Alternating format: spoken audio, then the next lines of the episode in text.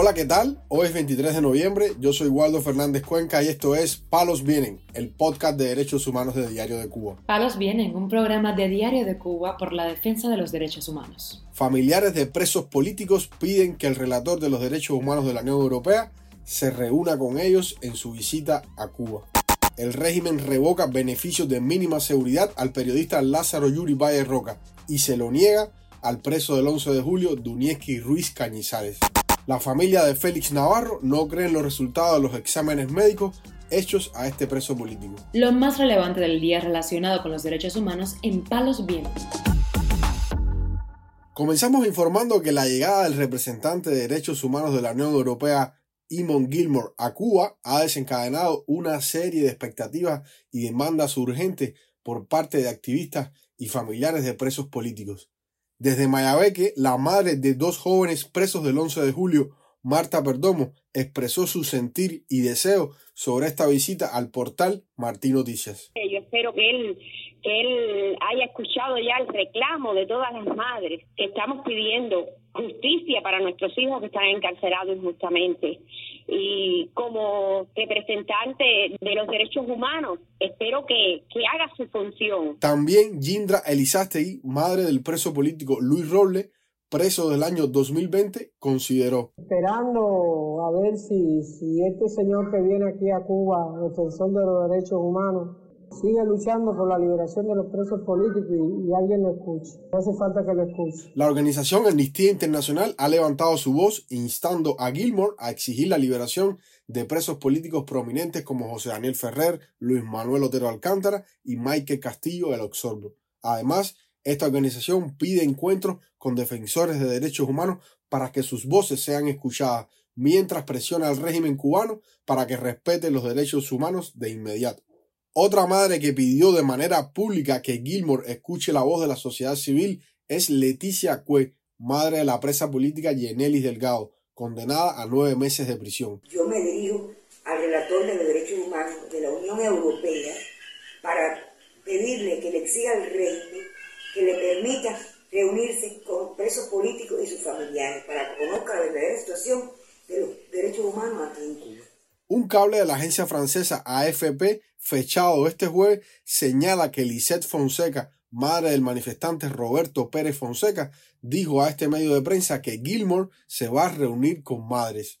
Me acaban de decir que llamaron a una madre que yo conozco y que se va a reunir con dos más, indicó Fonseca sin dar nombres, debido a que no está autorizada para revelar identidades. No obstante, familiares consultados por esa agencia de prensa expresaron sus dudas de poder reunirse por su cuenta con el relator, porque con frecuencia los agentes de la seguridad del Estado les impiden salir de sus casas.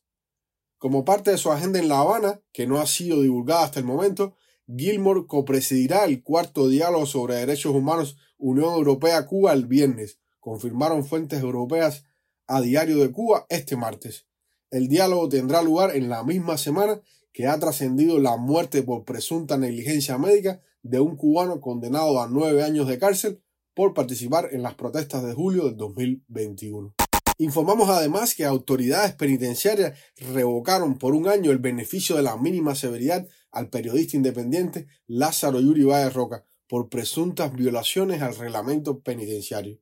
La esposa de Valle Roca, Eralidi Frometa, dijo al portal Martín Noticias que se presentó este miércoles en la Dirección General de Prisiones de 15 y K, pero todas las respuestas que me dieron fueron a favor de la dictadura. Lázaro, como medio de protesta, no se está poniendo el uniforme de recluso en la cárcel. Él está vestido de ropa de civil. Él está en una posición muy firme y el régimen decidió volverlo a revocar durante un año, afirmó. Las autoridades se negaron a entregarle copia escrita de la revocación a Frómeta, aunque ésta alcanzó a leer algunas líneas en las que se dice que Valle Roca violó el artículo 74 del reglamento penitenciario y el 118 del Código Penal vigente. Tras visitarlo este lunes en la prisión, la activista Eralidi Frometa dijo en un video publicado en la red social X por el Observatorio Cubano de Derechos Humanos que continúa el deterioro del estado de salud del comunicador independiente. Voy saliendo de la visita una vez más voy a alertar al mundo, a la opinión pública internacional, al comisionado de, el alto comisionado de derechos humanos, Las condiciones físicas y de salud del periodista independiente Lázaro Yuri Valle Roca cada día van en detrimento. Sus condiciones son bastante preocupantes y hasta el momento el régimen dictatorial de Cuba no le concede un conduce para un hospital para que sea tratado. Eh, tampoco se le está dando el agua caliente para sus baños, se está teniendo que bañar con agua fría, cosa que el médico ordenó hace ya alrededor de dos años por el reforzamiento pulmonar que cada día va empeorando. Por otro lado, Delanis Álvarez Matos, esposa del preso del 11 de julio, Dunieski Ruiz Cañizares, denunció que a este prisionero las autoridades penitenciarias le volvieron a negar el beneficio carcelario de pasar a régimen de mínima severidad. Y quiero denunciar que una vez más eh, han cometido injusticia con mi esposo.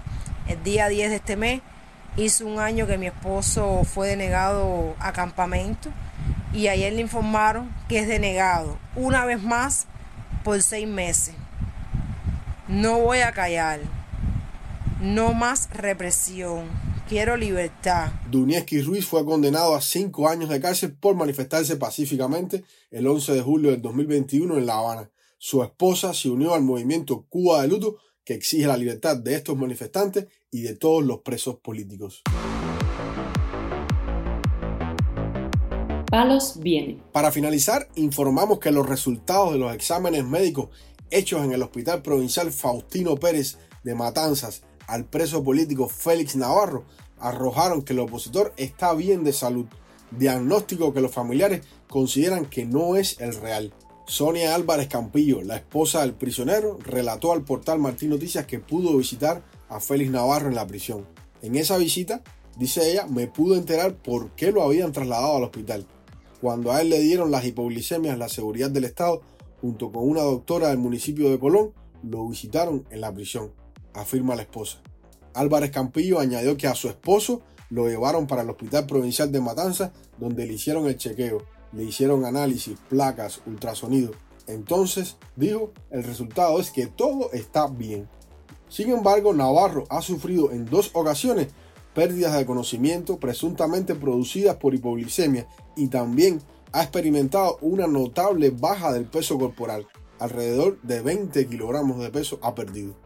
Recientemente la familia de este preso político denunció ante la Fiscalía Municipal de Colón Matanza que las autoridades penitenciarias no garantizan la debida atención médica a Navarro. Al respecto, Campillo expresó, nosotros sí queremos que él esté bien, pero sabemos que no lo puede estar. Félix es una persona que tiene 70 años, enfermo de diabetes. Le dio la COVID-19 en dos ocasiones. En la primera le dejó una secuela en un pulmón. No creo que Félix esté en buenas condiciones como dicen, insistió Álvarez Campillo. Este opositor es presidente del Partido por la Democracia Pedro Luis Boitel. Es uno de los ex prisioneros de conciencia de la Primavera Negra del año 2003. El 11 de julio del 2021, Navarro fue arrestado junto a su hija Sailí en la localidad de Perico, en Matanzas, tras las protestas de ese día, cuando se presentaron en la estación de la policía local a pedir información sobre algunos miembros de su organización. Fueron condenados a 9 y 8 años de privación de libertad, respectivamente. Palos Vienen, un programa de Diario de Cuba por la defensa de los derechos humanos. Estas han sido las noticias de hoy en Palos Vienen el podcast de derechos humanos de Diario de Cuba. Pueden escucharnos en DS Radio, Spotify, Google Podcast, Apple Podcast, Telegram y SoundCloud. Yo soy Waldo Fernández Cuenca y mañana regresamos con más noticias.